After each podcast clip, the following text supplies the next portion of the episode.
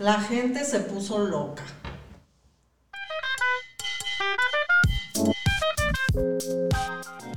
Porque vieron a Zapata con zapatillas. Y bueno, o sea, se armó la revolución mexicana otra vez. Hoy estamos Paola, Fernando, Ivonne y Guillermo. Empecemos hablando por Zapata. Es el tema que ha estado más eh, de moda últimamente en cuanto a homofobia se refiere. ¿O qué opinas, Fer? Pues sí, homofobia es el trasfondo, porque ¿cuál sería? O sea, nadie es crítico de arte como para decir, ay, de verdad es ofensiva o no tiene calidad artística, pero resulta que ahora sí todo el mundo saltó. Digo, todo el mundo cuando entendemos que no están como en pro de lo LGBT.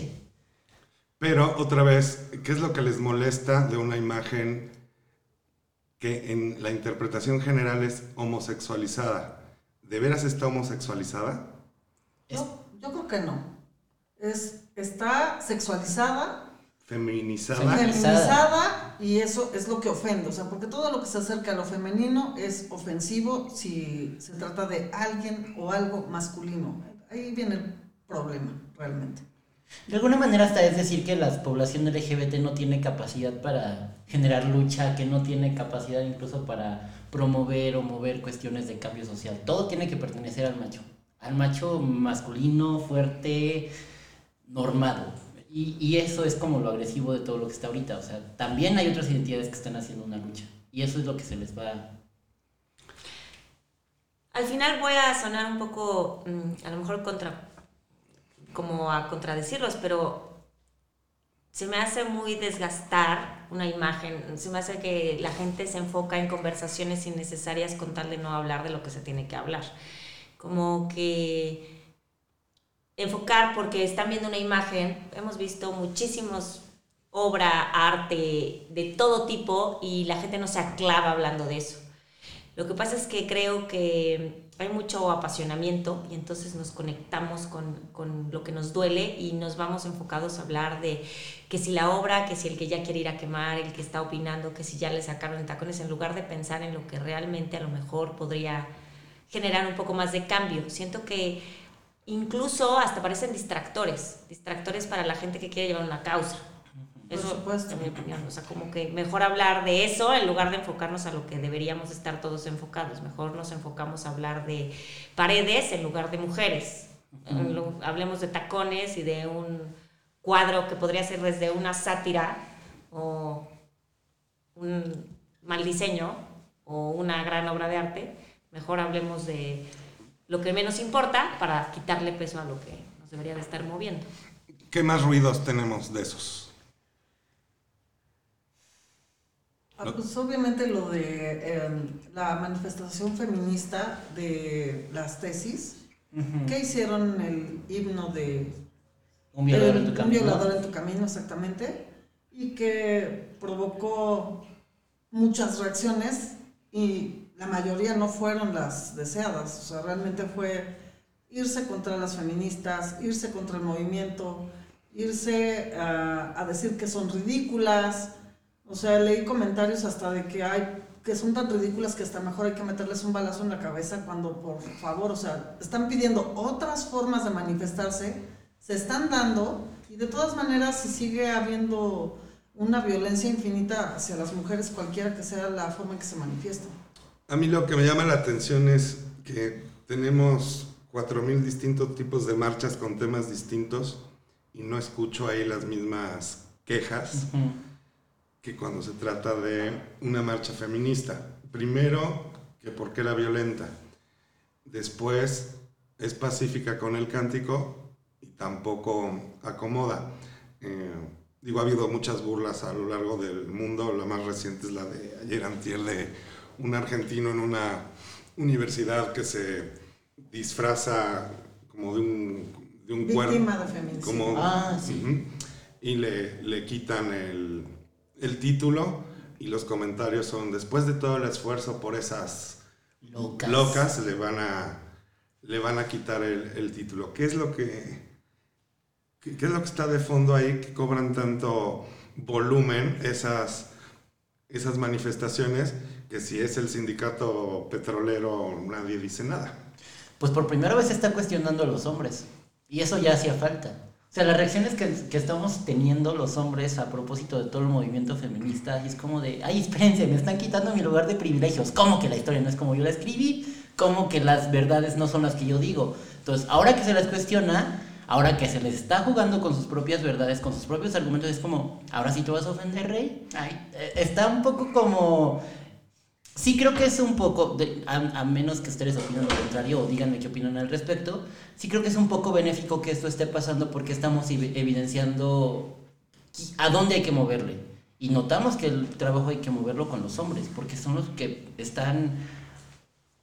Güey, o sea, han estado violentando a lo largo de la historia y hoy por primera vez que se les pone de frente el, ustedes están haciendo esto y tanto revuelo, es como, güey, bájenle, bájenle, sí tienen que bajarle. Bueno, también las mujeres, pareciera que las mujeres estamos súper necias o rejegas a, al concepto de sororidad, o sea, al concepto de apoyarnos entre nosotras. Eh, nos preocupa mucho más el estar eh, criticando algo que no va de acuerdo a nuestro estilo de vida o a nuestra forma de expresarnos pero lo que decías hace rato, yo que decías, ¿qué será lo que nos mueve de fondo? Yo creo que cuando algo te pega es porque te está moviendo a, te prende un botón. O sea, si, si no nos estuviera moviendo algo de nuestra vida personal, no estarías ni siquiera comentando.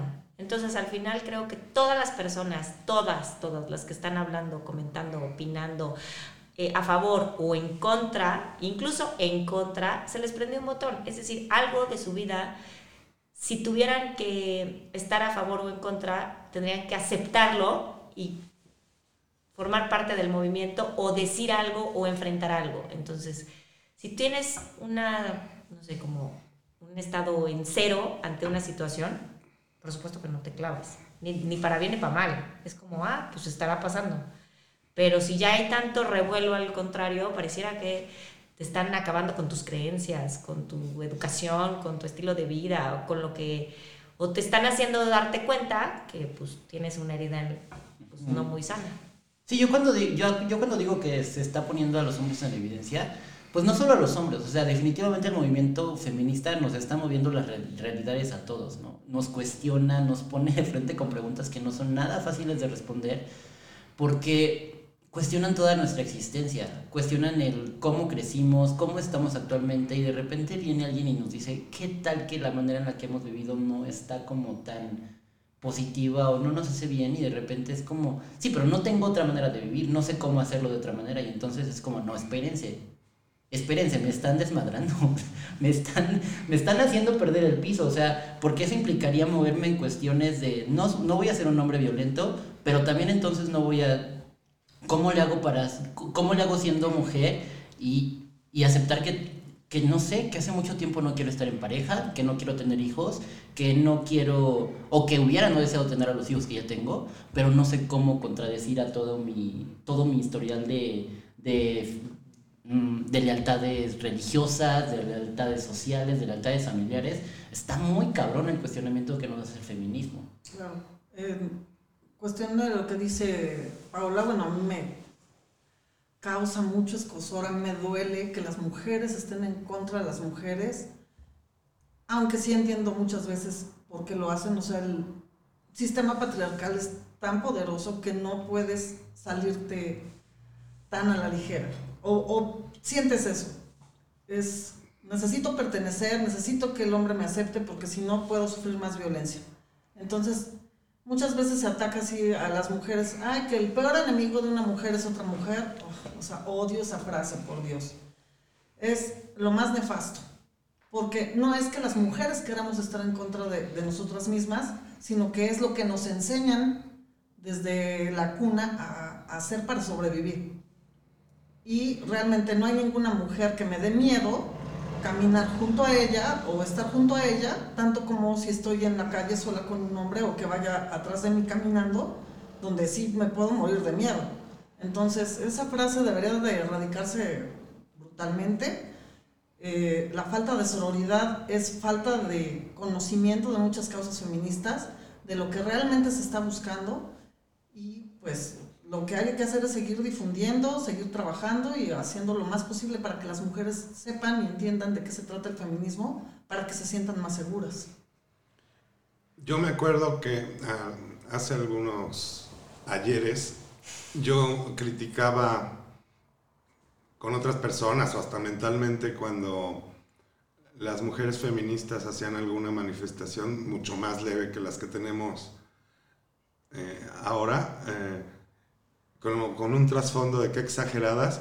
Entonces yo puedo ver que lo que no estaba viendo es que las están matando. Entonces estamos llamando feminazis a quienes están muriendo y el opresor es el que está llamando nazi al que está matando. Y vienen todas estas idioteces de, pero también se mueren muchos hombres. y, y no estoy viendo que haya un grupo de vándalas asesinando hombres, violando, digo, asesin sí, asesinando hombres, este, mujeres violando hombres, este, descuartizándolos, echándolos a la basura. Que los hombres nos tengamos que preocupar en la calle por...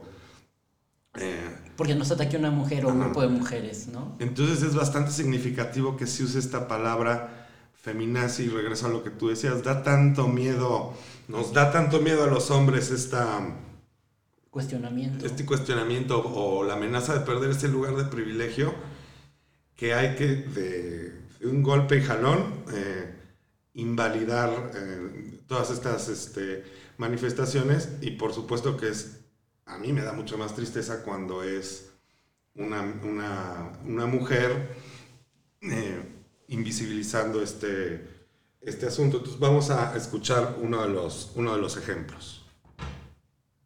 Poniatowska también reprobó estos actos.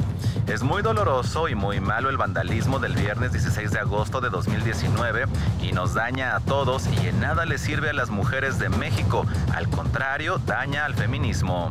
Pero no. La escritora Adriana Lubier quien le respondió, lo que daña al feminismo es la cantidad de muertes, desaparecidas, agredidas y violadas, que no se desvíe lo que realmente es importante. O sea, aquí en México puedes salir a la calle, puedes pintar, puedes eh, eh, fregar carros, agredir personas, romper vidrios, hacer vandalismo y no pasa nada. ¿Qué opinan? Bueno, pues todo se trata de eh, desvirtuar la real causa del feminismo, o sea, estar, como decía, mm, me parece Paula, ¿no? Estar hablando mejor de paredes, vidrios, carros y gritar que de que nos están matando. ¿Cuáles son las frases que hemos escuchado recientemente? A mí me viene a la mente este, bueno, pero no son las formas. Ah, ¿Qué otras? Este... Aparte de feminazi, las clásicas eh, que quieren respeto, eh, empiecen haciendo las cosas de forma respetuosa, dense a respetar, este... O esta imagen de las feministas de antes no necesitaban mostrar los senos para luchar por causas importantes y era como, güey, las feministas de antes son exactamente iguales a las feministas de ahora. Y ahora los hombres nos ofendemos por los, por los pechos. Sí, sí, sí, es como, güey, o sea, cámbialos de contexto y no les pondrías ningún pedo a esos senos, ¿no? Pero ahora sí, como se trata de lucha social, ya, qué ofensivo. No, no, no, yo, no quiero nada que ver con eso. Sí, es una este, lucha política, por supuesto que pierde todo el atractivo, ya que no es sexualizado, no es para un consumo masculino. Entonces, ay, no, qué nefastas, qué no sé. Y totalmente desvirtuado. La otra vez yo les comentaba sobre un amigo que me dijo, ¿qué, qué sigue? Que me vengan a romper los vidrios de mi negocio. Es como, güey, la causa feminista eres lo que menos le importa. Les importa que haya alguien en los arriba, ¿no? Alguien en el poder que, que neta esté, que neta le ponga oído a lo que está pasando. Es como, güey, al diablo tus monumentos, al diablo tus vidrios, nos están matando y necesitamos que te pongas a hacer tu trabajo. Y la que es muy constante esta es, a los hombres también nos matan y se mueren más hombres que mujeres. Ah, sí se mueren más hombres que mujeres, nos matan otros hombres. Eso no está poniendo sobre la mesa, ¿no? y, y, a las mujeres las están matando los hombres. El problema aquí es que sí ubico que la violencia o los principales violentadores son los hombres. Eso no lo están cuestionando. Eso no se está diciendo. Aparte los feminicidios son por causas diferentes que los homicidios hacia los hombres. O sea, la violencia entre hombres ha existido y existirá siempre, yo creo pero el número de feminicidios que hay ahora es impresionante. No hay respeto a edad ni nada, o sea, he visto una cantidad impresionante de publicaciones últimamente donde las víctimas son de 8 años, 12 años, 5 años, y con una hazaña, con una violencia infinita, con una cosa espantosa, donde destrozan a las niñas, no les importa. O sea, son un objeto de uso y desecho, y eso no está pasando con los hombres, o sea, no los están usando y desechando. Son otras las causas por las que los hombres se mueren que los que las mujeres estamos muriendo.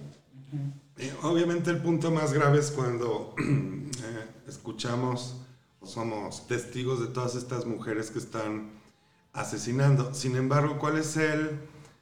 eh, ¿Cómo se corta la libertad para las que están vivas? ¿Cómo, que ahí nos platiquen Paola e Ivonne, cómo es tu salir a la calle? ¿Cómo es tu ir a, a la tienda? ¿Cómo es mm, cualquier cercanía con un hombre desconocido? que eso también afecta, que es la parte que cuando los hombres decimos, pero a las hombres también nos matan, toda esa parte no la podemos ver porque nunca la hemos, nunca la hemos vivido. O sea, los hombres no vamos con preocupación alguna a que nos vaya a, a saltar un piropo en la calle una mujer, ni que cuídate porque si no nos van a violar. Sin embargo, ustedes sí que nos dicen. Yo creo que este ya no, ya no tienes en la cabeza el voy tranquila sin pensar en nada. O sea, ya, ya, no, ya no existe la posibilidad de ir pensando literal en, en la inmortalidad del cangrejo. O sea, eso ya no existe, ya no hay viabilidad de que vayas pensando en nada.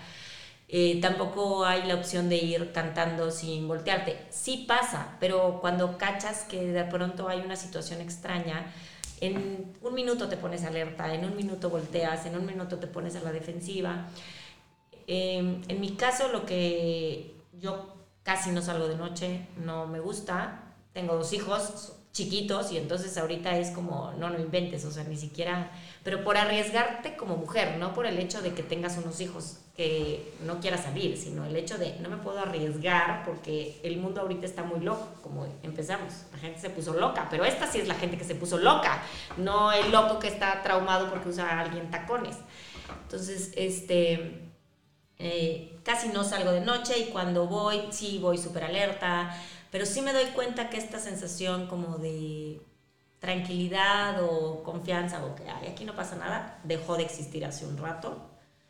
Y, pues qué tristeza, ¿no? Porque al final pues uno podría ir perfectamente, a mí me encanta caminar, yo fascinada podría ir caminando a varios lugares, pero, pero definitivamente te tienes que estar cuidando. Entonces, creo que también hay un tema que en, en general en el país te tienes que estar cuidando, pero sí, definitivamente las mujeres tenemos una variable todavía mayor, porque uh -huh. no nada más está la inseguridad por las necesidades económicas, sociales y resentimientos del país. Además, súmale el tema de la falta de educación, el abuso, el machismo, este, el no saber manejar el tema de la sexualidad. Entonces, hay muchísimas cosas que nos impiden vivir tranquilos, en paz, cómodos. Y sí, en mi caso, no me gusta esta sensación. Vamos, cuando voy a, un lugar apenas, voy a comprar a las 7 de la tarde de la noche, pero había todavía luz, iba a comprar algo y nada más me bajé del coche y ya tenía tres hombres viéndome. Ya, o sea, a lo mejor no iba a pasar nada, pero dije, hazle caso a tu intuición, me volví a subir al coche y me fui. No compré. O sea, y eran las 7 de la noche. Era como que estaba yo siendo este, imprudente ni nada en el sentido de imprudente no porque salgamos, imprudente porque no me estoy haciendo caso a mí misma sabiendo que estos tres había observado algo, ¿no? Pero en un mal contexto, fíjense cómo las mujeres ya tenemos que cuidar hasta lo que decimos. O sea, yo dije, no quiero ser imprudente. Y lo primero que pensé fue, no van a pensar que imprudente, pues sí, porque sale a estas horas. No, no, no se equivoquen, yo no estoy hablando del horario, estoy hablando de no hacerme caso a mí como mujer, de sentir una alerta. Pues, por ejemplo, yo hace veintitantos años que estaba en la universidad, un día me toca irme, no sé, a las siete y media de la noche de la uni, no tenía coche, me subo al transporte público y de repente se queda solo. Y yo entré en pánico. Y eso fue en los noventas. Y no era yo ni feminista, ni mucho menos. Y ya me daba muchísimo miedo, porque esto es algo que viene de toda la vida. Hoy tengo 46 años, se descompone mi coche continuamente, tengo que andar en transporte público y solamente que se haga oscuro ya me da miedo andar en los camiones. Solo que se haga oscuro. O sea, no importa si son las 6, las 7, las 8 y que vaya un hombre atrás de mí. O sea, prefiero detenerme, que pase él y entonces ya continúo mi camino, porque me da miedo que un hombre vaya atrás de mí. Me da miedo ir sola en la calle, me da miedo quedarme sola en el transporte público a mi edad. O sea, no importa la edad, no importa el año, no importa la hora, es un pánico que no se me ha quitado en todo este tiempo. Y eso es horrible de vivir. Ahora, eso que mencionan que les ha pasado, la, la, lo que ha matado es la, seguridad o la libertad de transitar. Hay otras eh, cuestiones que en esta cultura patriarcal, principalmente los hombres, hemos cortado otras libertades a las mujeres, como, eh, no sé si les haya pasado, supongo que sí, tener amistades con doble intención. Es decir, sí. hombres que llegan a tu vida con la intención oculta de quererte coger, ¿no? Claro. O sea, No ni tan oculta. en donde- Totalmente. ¿Qué digo? Es mucho Sí. más difícil que eso lo, lo vivamos los hombres, porque los hombres somos generalmente los que lo, eh, lo, lo hemos hecho, así nos enseñaron a conquistar, pero también roba la libertad y el- la calidad de vida diaria el, eh, no poder tener una relación con un hombre que sea franca, que sea sin tenerte que estar cuidando de que mm, tiene que acabar en un algo erótico o en una eh, relación de pareja. ¿Les ha pasado esto? Sí, por supuesto. Hay muchísimos amigos que, ay, que vamos a tomar el café, vamos a platicar, este, no sé, nos echamos una chela. Ah, sí, sí, vamos. Y, sea, no, no, no me ha pasado que diga, solamente quiero platicar contigo, solo mis amigos gays. O sea, son los únicos que estoy segura que no van a querer algo más. Con los que sí voy a poder platicar sin nada que preocuparme más que platicar. El número de tu. Y, o sea, porque si no empiezan con que es que estás muy guapa, es que, ¿y qué tal si intentamos otra cosa? Y les dices que no y se ponen necios, o se ofenden, o qué sé yo, no, se ponen en un plan súper pesado, muchas veces. Dijo que no, pero bien que quiere. Sí. Ajá, entonces te insisten. Que esa es otra cosa que los hombres parece que no hemos entendido o han entendido. es ya no, no. sé, o sea, el consentimiento es como, güey, un no en ningún, en todas las situaciones es no. O sea, no es como, hoy dijo que no, pero mañana a la tercera dirá que sí. Ay, y está jugando, es como, güey, dijo que no, no le muevas más. Sí, la confusión no vendría con préstame dinero, no. Ah, dijo que no, pero dijo quiere que... Quiero decir que sí, en un ratito me dice que sí. Paola, ¿a ti te ha pasado? Sí, no es, em, no es una posición que, que de alguna manera me haya intimidado en general. En este sentido del salir y que de repente te digan. Creo que también tiene que ver un poco la manera de cómo lo, lo enfrentas, lo contestas, lo llevas. No, no, no tengo una situación como intimidante, más sí puede ser incómoda. O sea, es decir, si creo que el ejemplo que más me podría tener así es cuando tienes un cliente o un tema laboral y dan por hecho, ahí sí creo que todavía se me haría más eh, molesto porque al final estás haciendo un trabajo y la gente ni siquiera está ubicando a la figura femenina como trabajo, sino primero la está viendo como el cuerpo o la cara o el tema antes de ver la función eh, laboral o profesional que está desarrollando. Entonces ahí me parece todavía más, pues, más incómodo, pero siempre he creído que pues a, a ese tipo de comentarios pues ese mismo tipo de respuestas. Y en mi caso pues eso he tratado de hacer. Sí me ha tocado algún patanazo que conteste alguna jalada, pero pero en general hay que en, en general creo que las mujeres tenemos que saber poner un alto, decir no por el hecho de que nosotras seamos responsables, insisto, o sea, mi conversación va en cómo nosotros no nos hagamos ante tal escenario. ante tal escenario, este, chiquitas o angustiadas o tal cual, ¿no? O sea, al final tengo una experiencia con un cliente que tenía, pues, mucha, eh, tenía el dinero para convencer normalmente a quien quería. Y literal sus propuestas es casi, casi, este, ¿a dónde quieres ir y mañana estás en París? O sea, y este...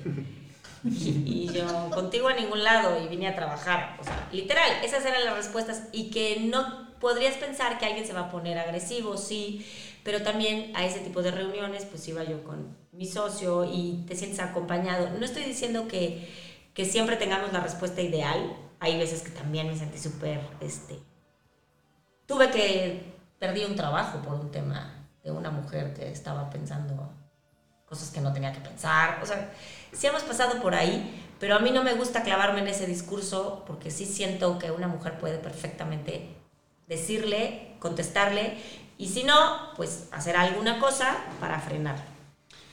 Pero, ante tal escenario a mí sí me gusta pensar que los hombres, en lugar de estar viendo si estamos o no de acuerdo con lo que hacen las mujeres, como las marchas feministas, bien podríamos empezar a cuestionarnos los espacios que estamos generando para las mujeres, porque ni de casualidad eh, planteamos, pues, ¿qué tal que yo puedo ser un espacio para que las mujeres no se tengan que cuidar de mí porque me las quiera ligar, coger, etcétera?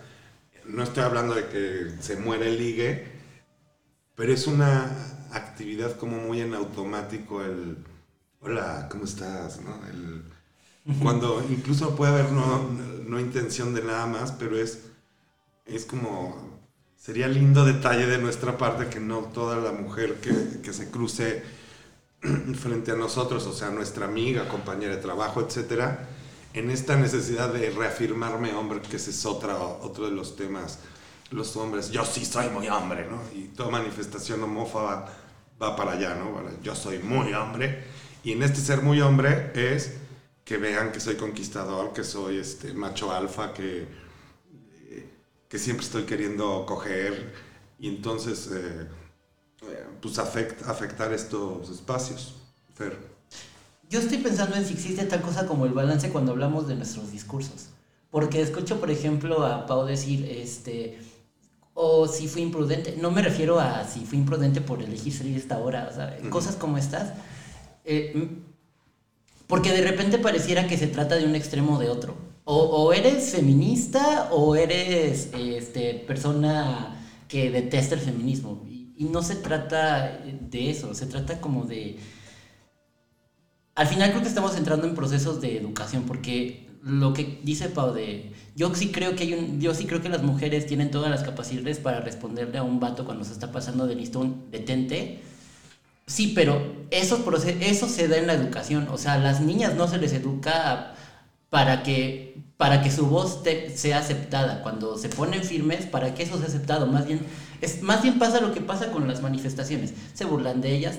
Hija, no seas tan ruda. A los hombres no les vas a gustar así. Hija, calladita, porque si te, te pones muy loca, pues nadie te va a querer. Güey, o sea, los hombres hacemos todo eso, eso todo el tiempo y nadie nos dice nada, porque entonces sería una manifestación de feminidad y qué asco ser femenino, ¿no? Creo que la gente está bien, creo que está bien enferma la gente con el género. Es como cualquier cosa que se note femenina en un hombre está mal vista y cualquier cosa que se note masculina en una mujer, que asco, guacala, este, desterremos la de la existencia, ¿no? Porque estaba, por ejemplo, pensando en lo que comentó Paula sobre este cliente al que tú le dijiste, o sea, contigo en ninguna parte. Y, y, y no pasó nada, y, y, tú misma lo dijiste, como no estaba teniendo una reacción negativa por parte del güey.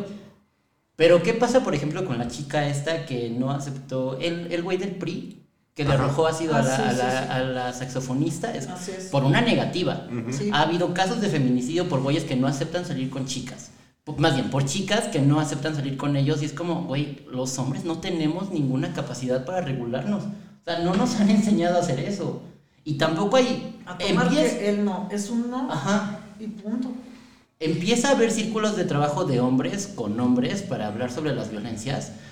pero no tienen la voz que están teniendo el movimiento feminista y entonces cuando y, pero pero sí se ofenden los hombres cuando se les dice vete hasta atrás de las manifestaciones feministas o no participes en ellas porque es un movimiento femenino qué parte de eso no entiendes tenemos que ponernos a trabajar en nuestro género en cómo educamos en cómo nos educan como hombres y en cómo nos relacionamos con otros hombres porque sí neta sí está bien cabrona la interacción que generamos entre nosotros Yo retomo lo que dicen de cómo responden las mujeres ante una insistencia o un coqueteo forzado que no has pedido. Y muchas veces las mujeres, digo, tengo una amiga que es muy guapa y que siempre que salgo con ella no hay vez que nos salgamos, que un tipo nos acerque y diga, ay, qué hermosa y que te dedico una canción o te, te mando unos tragos o qué sé yo. Y yo siempre les hago así de, shoot, nadie te está pidiendo, estoy ya con mi amiga platicando, vete. Y a ella se le hace muy grosero que yo haga eso, así como de, es que está siendo muy ruda. Y si se acercan con ella y ella es la que responde, siempre es como demasiado sutil, demasiado amable, no puede decir que no, este, le, le da miedo decir que no. Y eso también viene dentro de esta imposición de eh, calladita, no, te ves más bonita, tienes que ser este, delicada porque si no te vas a quedar sola, vas a ser indeseable. eh, no sé, todas esas cuestiones donde vas a ser rechazada y lo que, que una mujer sufra rechazo es como mortal, pareciera. Es, si te quedas sola entonces y no tienes a un hombre que te defienda o que esté a tu lado, entonces ¿qué va a hacer de ti? Sí hay una exigencia social sobre el hecho de ser mujer, ¿no? Tienes que entender que naciste para estar acompañada. O sea, sola no la vas a No vales por ti sola, o sea, por ti misma eres nada. Tienes que estar acompañado de alguien masculino, sea padre, hijo, esposo, novio, pareja, y no importa quién te violente, pero tienes que tener a un tipo a tu lado, un güey. Porque tú sola no vas a poder. Y digo, creo que esa es una preocupación hasta para mis papás. A tus 46 A años. mis 46 años, no puedo. Sí. Sí, que es justamente lo que creo que es creo que eso es como lo que estaba diciendo al principio, ¿no? O sea, lo que la reacción tan negativa por parte de la población en general, ya ni siquiera voy a decir hombres, aunque son su mayoría, sobre todo este movimiento es como ¿cómo que no quieren estar acompañadas? O sea, ¿cómo que no quieren a alguien que las cuide? O sea, no las matarían si estuvieran acompañadas. Al final es, es eso, ¿no? No están cumpliendo lo que se supone que tienen que hacer por, por ser mujeres, y me- pero se ponen locas. Se no. lo están buscando, Ajá. por eso las matan, ¿no? Ese es la, como el clamor general. Ay, pues, si se ponen locas, si andan solas, si se visten así, si hablan como hablan, pues ¿cómo no las van a matar? Pues, no manches, o sea, todo, como dices tú, los hombres hacen todo eso y nadie hace nada, ni les dice nada y son tan libres de andar por el mundo. Y entonces vienen estas expresiones de que exageradas, histéricas, hormonales, es- etcétera, etcétera. Y principalmente los hombres lo que no hemos visto es eh, incapacidad de manejar las emociones, el rechazo, La la frustración. frustración, y de eso no hay una... Nadie habla de Vaya, eso. el término histérico no se utiliza para los hombres, ni desde su significado, eh, pero exageradas, otra vez, feminazis, es como constante, constante esto, y muchas mujeres que se le suman a, a, a esta actitud, ¿no? Y hay que evaluar cosas. Por ejemplo, cuando tú dijiste a propósito de estos amigos que se declaran muy apoyadores con doble intención, también hay que evaluarle por ahí, porque sí hay hombres que están, no, no sé si como con, en serio apoyadores del movimiento femi- feminista, y cuando te pones a ver los comentarios en redes, es, ay, quieres ligar, ¿verdad, vato? O sea, por parte de otros hombres, no, no digo que yo, que la intención de quienes comentan eso sea ligar exclusivamente,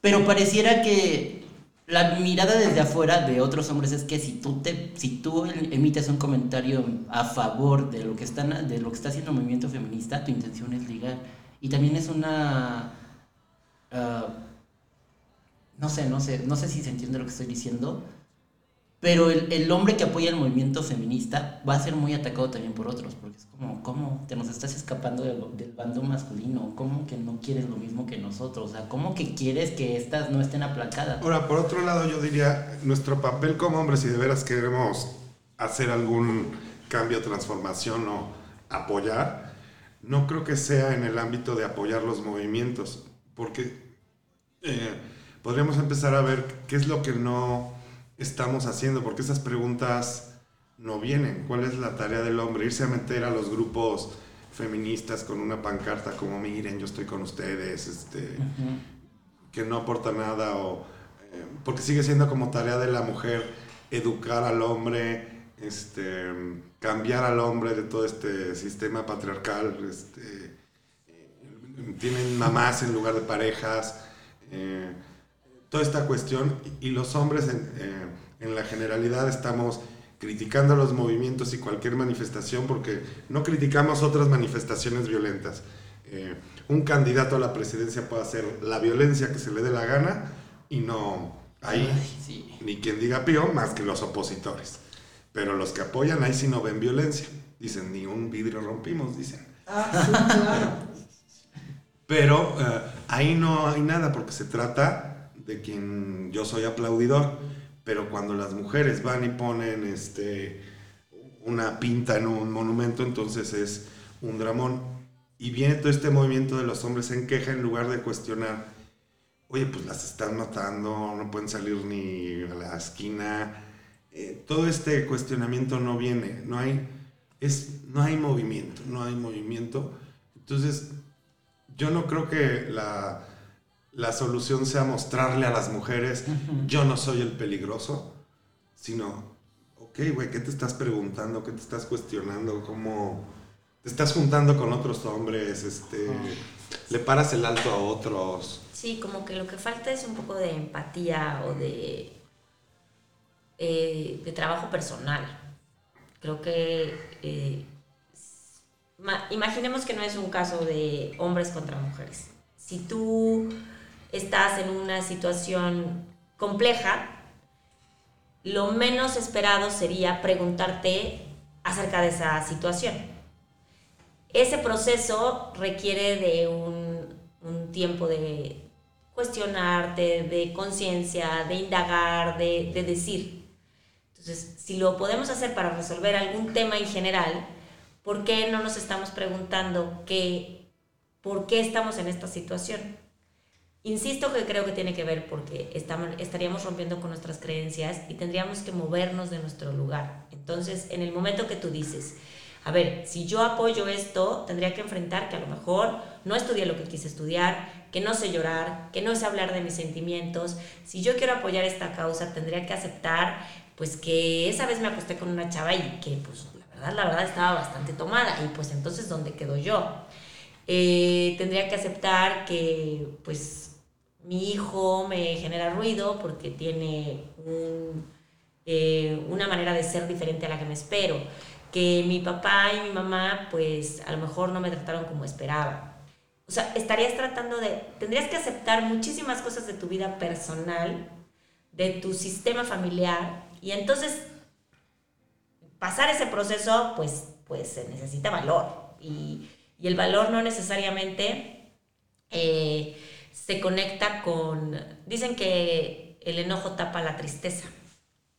Entonces, pues si lo hacen así, la gente prefiere estar enojada que triste, la gente prefiere estar violenta que vulnerable. es, que especialmente a los hombres se les enseña a tapar todas sus emociones con enojo. O sea, hagan lo que sea que sientan, lo que tienen que demostrar es enojo, porque el enojo es fuerza. O sea, los hombres tienen que ser fuertes. Entonces, empiezan a enseñarles desde pequeños de los niños no lloran, este, si te pegan, pégale más fuerte, si estás triste, pues no se tiene que notar. Entonces, todo, todas las emociones, en, especial los hombres, las tapan con enojo y se vuelven muy violentos. Todos, todas esas demostraciones para sacar lo que traen adentro se vuelven muy violentas.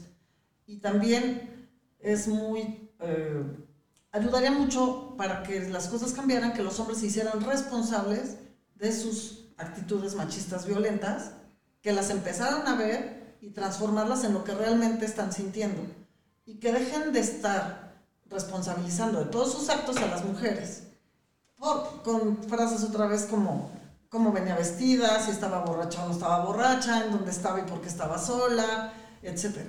Entonces, si cada uno de ellos empieza a responsabilizar por sus actos, em- va, va a empezar a bajar la violencia muchísimo. Pero ahí falta Pero- un gran paso, que es que no es parte del paisaje, es parte de yo soy muy hombre, entonces no hay un me estoy dando cuenta. Ah, porque pues siempre va a ser más fácil decir exageradas y acabar con que son feminazis antes de yo dejar de eh, llamarles putas a las mujeres, este, hacer este, controlador, chantajista, violento, etcétera, porque eso ni siquiera históricamente los hombres hemos visto eso como algo que tenga que ser cambiado, sino como parte del paisaje. Te quedas solo como hombre si empiezas a cuestionar ese tipo de cosas. Ujú. ¿Por qué no encuentras grupos de acogida? Es como, chale, Pues- mis amigos se van a ir al table. Y yo es como, eh, oigan, ¿cómo son las condiciones de trabajo de esta chica? ¿no? ¿Cómo es que llegó aquí a trabajar? Híjole, poner eso sobre la, sobre la mesa con un grupo de hombres y es como, ay, vato, vete a tu casa mejor, ¿no? Creo que hay preguntas que podríamos empezar a hacer. Digo, como en la intimidad, sin siquiera comentarlas con amigos, ya de entrada, como cuáles son los costos que implica la masculinidad.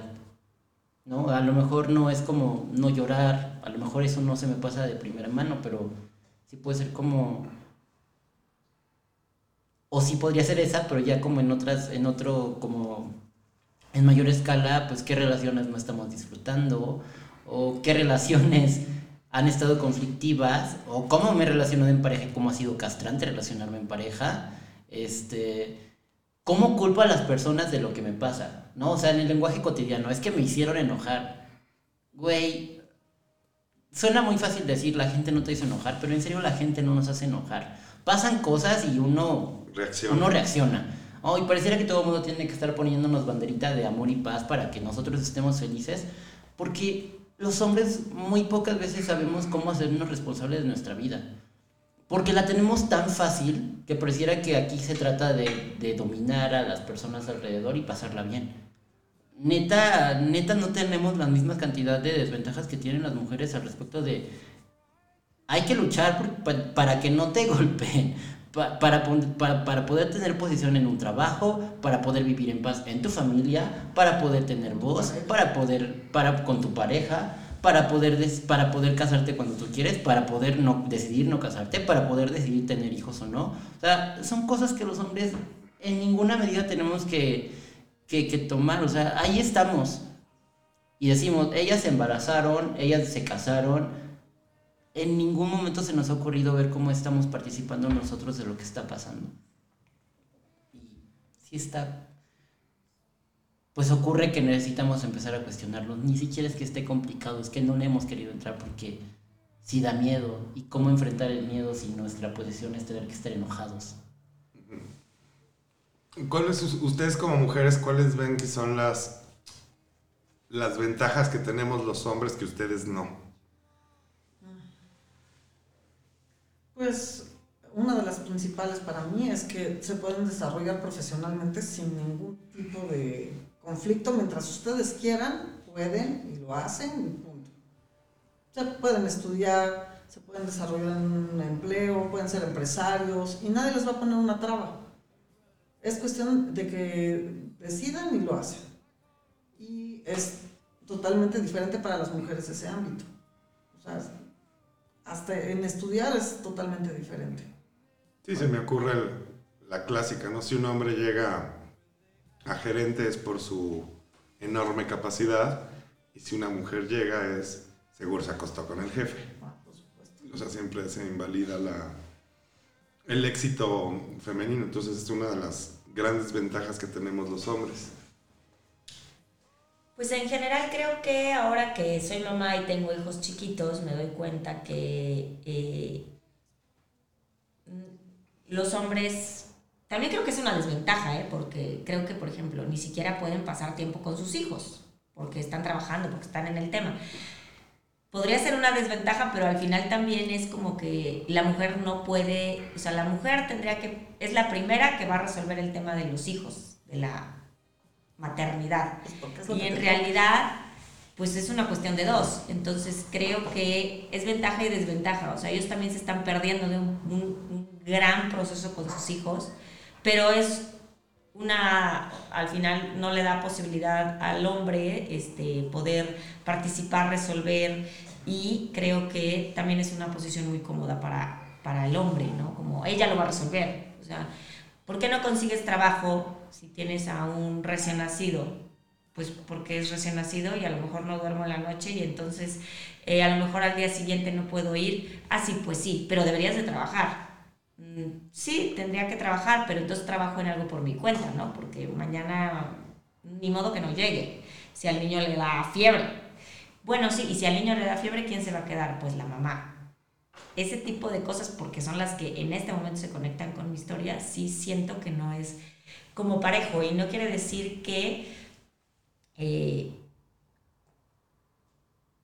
que, que piense que incluso sea solo ventaja para el hombre. Incluso creo que es desventaja. Creo que se están perdiendo de mucho pero nos genera que a nosotros no nos dan esa oportunidad, ¿no? No es como decir, este, oye, el, el, papá también tiene derecho a estar tiempo en casa con sus hijos cuando es un niño menor de edad. No, eso no pasa. O a lo mejor y sí pasaría, pero al hombre no le interesa porque no está conectado con el proceso de que quiera pertenecer a la, a la parentalidad, ¿no? Que debería de ser de dos. Entonces es como un juego y un círculo vicioso. Y a mí en general, los círculos viciosos me gusta pensar en cómo, esa es mi, mi manera de, de, de, ser, de ver las cosas, ¿no? Cuando veo un círculo empiezo, ajá, y nos vamos a quedar todos ciclados en que entonces todo está mal y todo está mal y entonces ya no salimos y entonces las mujeres nos tiramos y los hombres son unos cabrones. O sea, ahí es donde siento yo que tenemos que ver qué aportamos, porque meterme en el discurso de solamente estar pensando todo lo que está mal, pues más bien, ¿y entonces qué vamos a hacer? Como que no, no me no me fluye a mi personalidad clavarme en eso porque para empezar me deprimo. Y qué ganas de estar deprimido con esta vida tan bella. Este, ¿De qué día soy? No sé ni qué día es, pero eso sí no me gusta. Y a la vez también no puedo menospreciar ni subestimar la otra situación. Entonces, siento que si eres hombre, regresando nada más al tema, me quedé con ganas de decir algo. Siento que si eres hombre y quieres participar, y oye, creo que lo que más puedes hacer es cuestionarte a ti mismo, cuestionarte a ti como ser humano, cuestionarte con tus emociones, cuestionar si sabes estar triste, cuestionarte si sabes estar cansado, cuestionarte si sabes estar alegre o si solamente sabes estar estresado o enojado, cuestionarte. No se lo tienes que decir a nadie, simplemente tú empiezas a trabajar en ti, empiezas a trabajar en tus emociones, en tu contacto con el sentir cosas, porque eh, aquí te vuelves a, a conectar, ¿no? También qué castigado está el placer porque entonces ya el placer ya a fuerza es erótico, pero claro que no, el placer es saber sentarte, respirar, tomarte algo, saber llorar.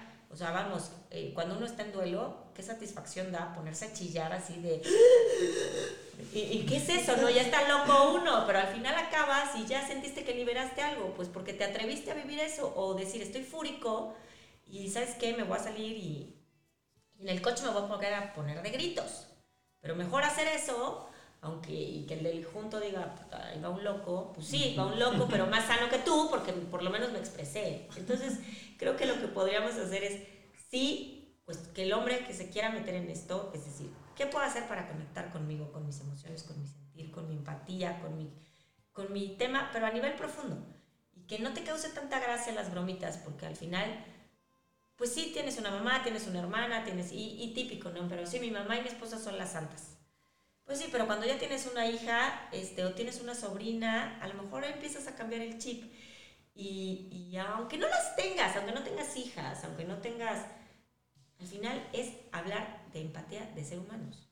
Decir, híjoles, hay que trabajarle ya. O sea, siento que en, esta, en este año tenemos más información que todos los años anteriores. En este año tenemos más conciencia, aunque seamos bien inconscientes, que todos los anteriores. Entonces, híjoles, trabajemos más en cuestionarnos, qué pasa con mi vida, qué estoy haciendo, estoy siendo productivo, estoy siendo una persona feliz o estoy tan enojado que entonces voy en el coche y casi casi estoy buscando un pleito.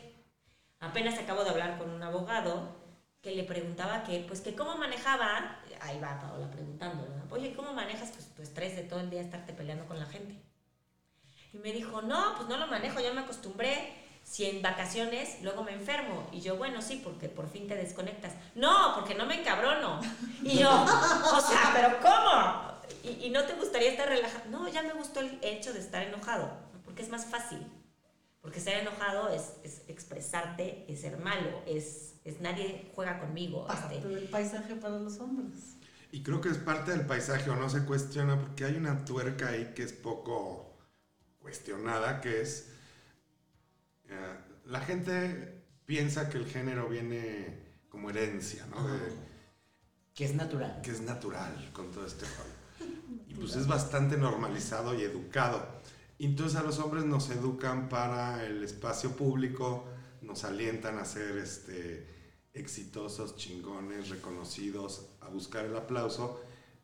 Y ya nada más por haber nacido mujer, tú tienes, el plan es que tú vas a cuidar a los hijos, vas a estar adentro, adentro de la casa.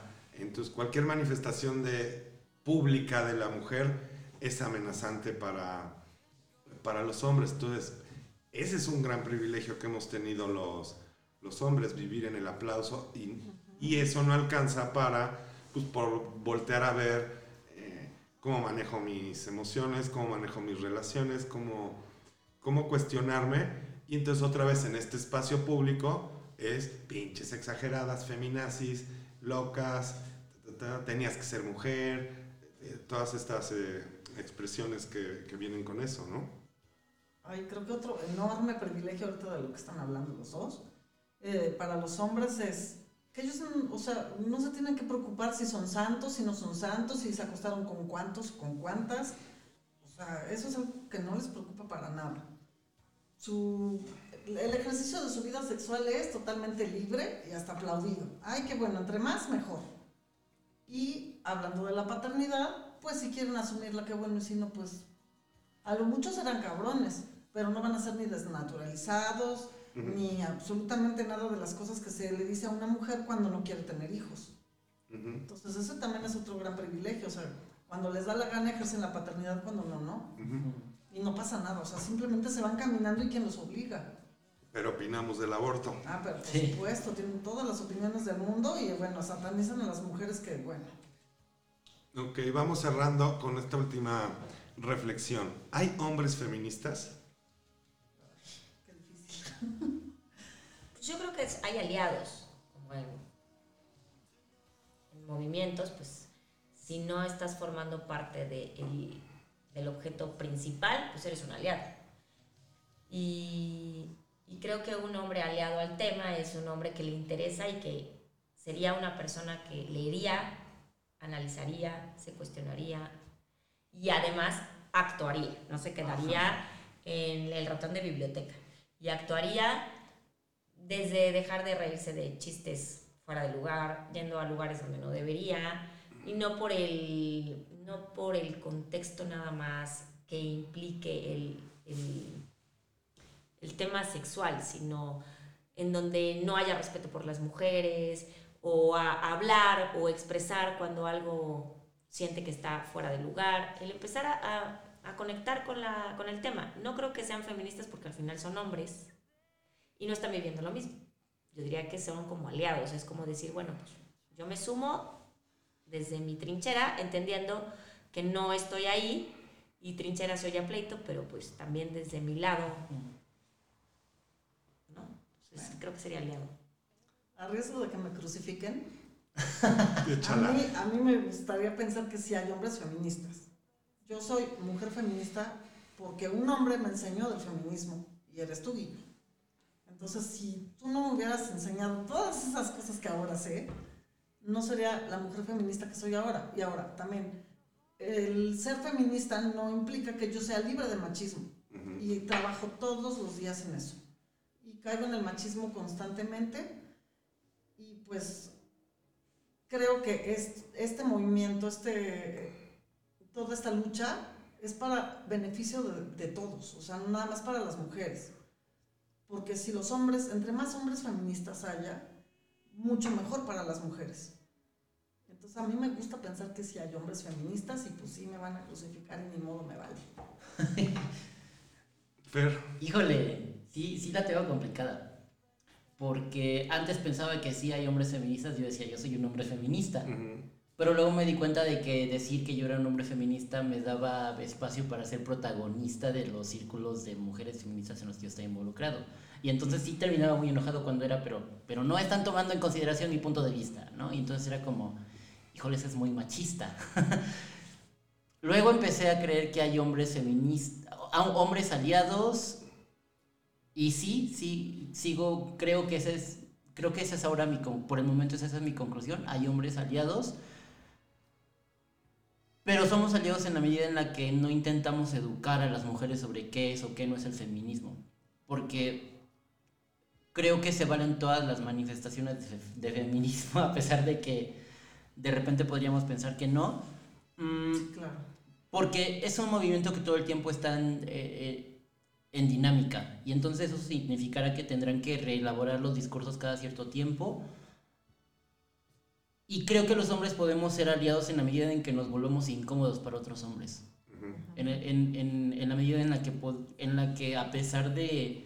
En la que asumamos que va a haber riesgos por decirle a nuestros amigos, tu chiste no me causó gracia, no estoy de acuerdo con lo que piensas. Y en la medida en la que incluso vayamos liberando nuestras agendas de los amigos que son, pues, pues que no, que, que, son bastante incómodos dada, la, dada nuestra condición de aliados. Entonces sí creo, que, sí creo que nuestra condición de aliados está en la medida en la que nos volvamos incómodos. Me gusta lo que dicen y por lo pronto personalmente yo estoy eh, poniendo las pilas en mi estrategia personal que es ahorita no ni ser aliado, ni apoyador, ni, fan de las feministas, sino empezar a cuestionarme primero en lo individual, en, desde mi entorno, dónde estoy eh, siendo machista, qué, tengo que dejar de hacer, qué tengo que dejar de consumir, qué tengo que dejar de decir, qué tengo que alterar en mi relación con las mujeres. Y creo que antes de empezar a, a ponerme la bandera feminista, puedo, tengo mucha chamba de de personal, como decía Pablo, trabajo personal que hacer antes de siquiera aspirar a decir que, que pudiera yo ser un aliado, que entiendo que es como el punto deseable a, eh, a dónde llegar, ¿no? Donde, este, donde hay un inicio que creo que para mí personalmente es empezar a, eh, a cuestionarme lo, lo individual que hago público y que he visto como parte del, del paisaje. Entonces eso es lo que se me ocurre en mi, en mi caso. Bueno chicos, chicas, chiques, conclusiones. ¿Qué les decimos a la, a la gente que les llama a, a ustedes mujeres exageradas, feminazis, hormonales. Locas, abortistas, degeneradas, antinaturales. Violentas. ¿Cómo no, quieren, cómo no quieren violencia si están... Violencia genera violencia, que es otra cosa que no dijimos, pero esos mismos monumentos que se defienden son revolucionarios, gente de la independencia, que no precisamente le llevaron flores a, sus contrincantes para... Ahí sí se vale la violencia, ¿no? Claro, porque si la manifestación violenta viene de los hombres, pues tiene toda la validez del mundo, pero si viene de las mujeres, pues es obviamente un acto de histeria, ¿no? No se vale, no tiene fundamento, eh, hay otras formas porque las mujeres debemos ser delicadas. Entonces yo lo que digo es, pues no, no tenemos que ser delicadas, no tenemos que ser suaves, no tenemos que ser amables, lo que tenemos es que ser escuchadas, respetadas. Eso es lo que se está buscando en el feminismo y yo con eso concluyo. Paula. Que, que nos falta mucha educación en general, información, pero sobre todo disposición. Como que cuando uno quiere algo, pues ve cómo le hace, ¿no? Como que si tú te, este, te derrites por comprarte algo, tienes muchísimas ganas de algo, quieres estudiar algo, o sea, cuando alguien quiere algo realmente, ve como, como sí. Entonces, yo me quedaría en, ¿qué tal que vamos todos pensando en cómo sí, no? Desde tu lugar, haciendo una cosa, una, empieza por una, otra, vive al día, no sé, suena a, un movimiento de, este, de superación personal, pero no, en realidad es como si, como si puedo empezar a bajarle de rayitas a esta violencia y, y como si empiezo a ver al otro como ser humano y no como hombre o como mujer, como, como especimen, sino como un ser que está enfrente de mí y que tiene pros, contras, vidas, altas, bajas, este, problemas, eh, situaciones, eh, alegrías, como que dejar de ver tanto el género y pensar más como en, en seres o en personas y como sí, o sea, dejar de cuestionarnos o de quejarnos y decir cómo sí puedo aportar a esta causa algo, desde el lugar donde esté. Yo sí creo que el futuro es femenino. Y neta, sí hay cosas que yo sí le agradezco al movimiento feminista. O sea, poder respirar o estar más relajado respecto a algunas cosas, a manifestaciones personales sobre mi identidad, este, discursos que ahora tengo y que antes no tenía, pero que me aportan ligereza en la vida sí creo que está bien chido entrarle al cuestionamiento personal. Sí duele, sí cuesta, sí hay muchas cosas que, que, no, que no va a ser bonito, bonitas de ver, pero, pero vale la pena, vale la pena entrarle. Y, y pues nada, quizá va, va, a tener que hacer un lema como el del movimiento LGBT de somos raros, aquí estamos, acostúmbrense a eso, acostumbrémonos a eso. Yo mi conclusión la quiero lanzar como manera de propuesta a los que somos hombres, que somos el problema principal, que es como estar en el lugar donde nos arde, donde nos pica, donde en lugar de la comunidad, comodidad eterna de, de todo esto que hablamos, ¿no? De, exageradas, este, ay, no aguantan nada. Es como empezar a ver dónde, dónde nos incomoda que las mujeres empiecen a mover donde nos incomoda que ahora ellas sean las que rayen y yo no, que ya no lo dijimos, pero los hombres le pateamos la pared hasta por, como decía por ahí un meme, ¿no? Hasta cuando pierde el Toluca. y ahora resulta muy visto. Entonces, voltear la mirada a uno mismo, ¿dónde estoy afectando? ¿Dónde, dónde eso que quiero que parezca por, por el paisaje lo he mantenido en lo cómodo y no donde meterme intencionalmente donde arde, que es que es ahí donde va a venir lo que sea Paola como, como sí, ¿no? ¿Dónde sí representa un problema? ¿Dónde sí representa un riesgo? ¿Y dónde los otros hombres representan un riesgo y un problema para mí como hombre? Bueno, vámonos despidiendo. Eh, nos escuchamos la, la semana que entra. Si nos quieren eh, escribir con preguntas o comentarios, en Facebook estamos como Educre. Entonces, ahí, ahí nos pueden mandar... Eh, preguntas o decirnos desde dónde nos, nos escuchan y por ahí mantenernos en contacto. Nos oímos la semana que entra. Gracias. Gracias. Gracias.